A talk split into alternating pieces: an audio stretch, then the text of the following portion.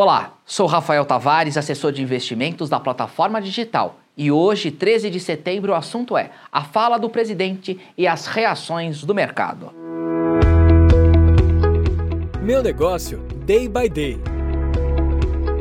Estamos em um cenário complicado, não apenas para a economia, mas para a política também. A crise econômica ressaltou diferenças, rupturas de poderes e agora cada um dos três poderes testam sua aderência social.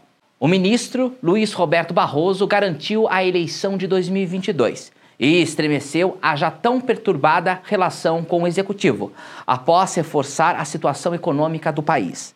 Logo depois, o presidente sinalizou um possível pedido de impeachment de Barroso, mas desistiu, depois de conversar com Michel Temer, que passou a ser conselheiro do governo, levando consigo um esboço de uma declaração à nação, tentando diminuir a crise com o judiciário. O presidente, de forma estratégica, ajustou o discurso e amenizou o tom, dizendo que em nenhum momento quis atingir os poderes da República, acalmando os ânimos e o mercado e disse que não deve esticar ainda mais a corda. O mercado, de forma receosa, após registrar alta de 2,89% no pregão de quinta-feira, que foi o dia da carta, o dólar fechou em queda de 1,86%, terminando o dia cotado a 5,227.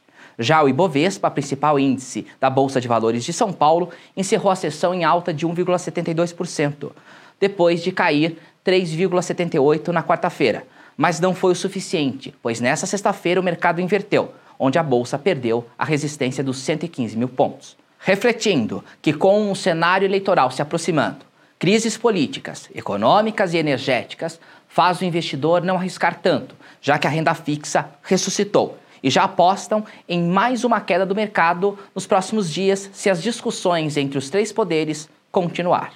Michel Temer entra em um momento específico, já que mudar os rumos das conversas com os parlamentares e o Supremo será essencial para galgar aprovações e parcerias para 2022.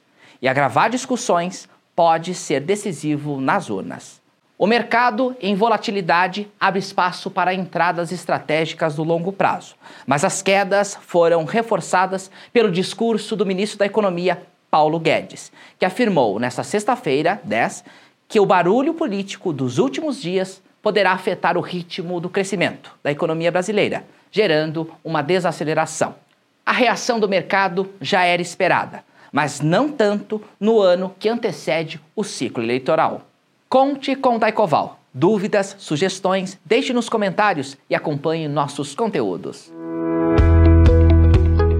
Meu negócio, day by day